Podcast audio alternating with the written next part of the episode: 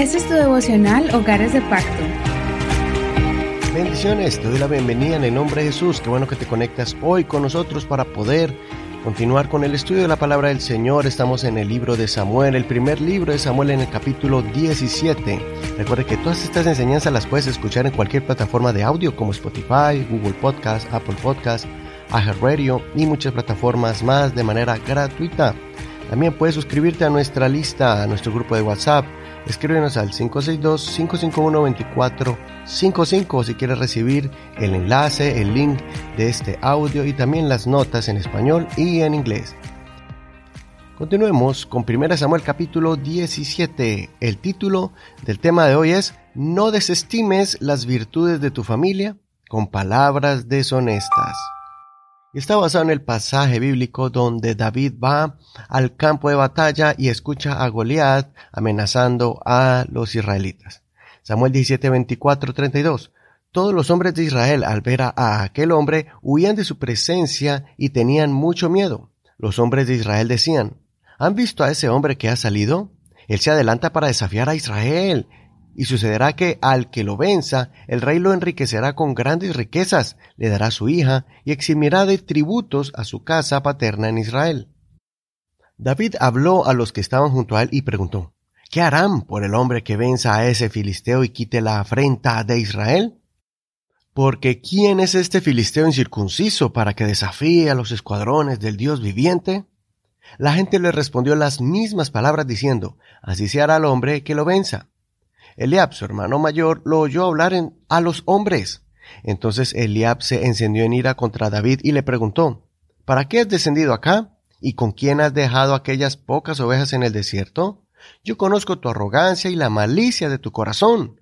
Has descendido para ver la batalla. David respondió, ¿qué he hecho yo ahora? ¿No fue solo una palabra? Se apartó de él hacia otro y preguntó lo mismo. Y la gente le respondió igual que antes. Las palabras que David había dicho fueron oídas y le fueron referidas a Saúl, quien lo hizo venir. Y David dijo a Saúl, No desmaye el corazón de nadie a causa de él, tu siervo irá y luchará contra ese filisteo. Hasta aquí la lectura de hoy. No olvides leer todo el capítulo completo. Estamos comenzando en una de las partes más emocionantes de la Biblia. En los siguientes capítulos vamos a leer mucho contenido lleno de aventura, suspenso, drama y emociones.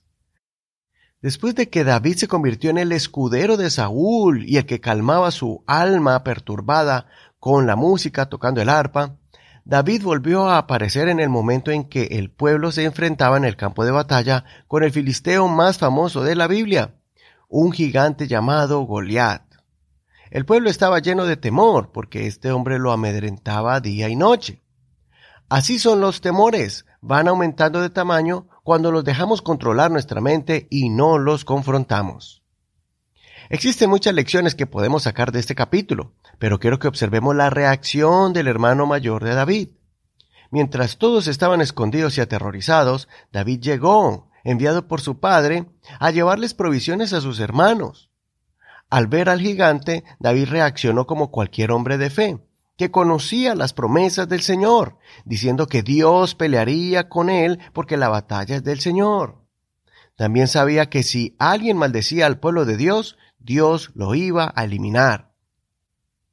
Al ver su hermano mayor que David comenzó a hablar con indignación hacia el gigante, viéndolo como poca cosa y con contundencia, declarando que ese gigante no era nadie importante, él acusó a David de arrogante y maldadoso lo reprendió por haber hablado así.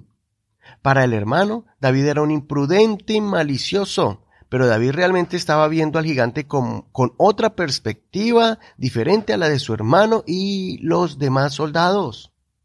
Mientras todos veían a un gigante invencible, David lo veía como alguien que se podría eliminar fácilmente, pues estaba retando a Dios mismo al maldecir al pueblo de Dios. Ese mismo error se cometen en muchos hogares. Cuando algún miembro del hogar dice algo que el otro no está de acuerdo, uno de ellos comienza a atacar con acusaciones y adjetivos que desestiman la inteligencia y la forma de pensar del otro. Desestimar es mostrar poca estimación hacia una cosa por considerarla poco importante.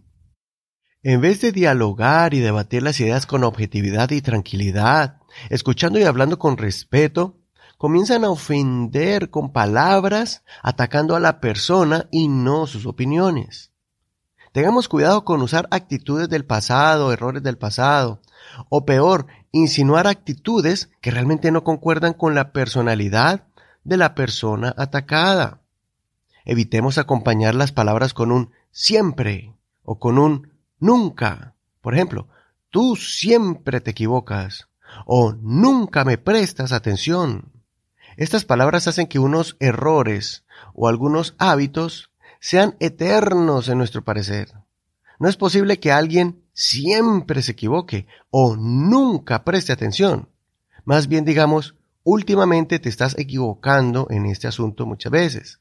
Debemos hacer algo al respecto para no caer en el mismo error. O últimamente no me estás prestando atención. Quisiera que busquemos la forma para que me dediques un momento donde me prestes completamente tu atención. Las palabras denigrantes tienen un efecto nefasto. Los que escuchan pueden asumir que la acusación es correcta y pueden formar una idea errónea de la persona que está siendo atacada. Eliab, posiblemente, sentía celos de David, pues siendo el menor fue ungido como rey en vez de él, que era el mayor.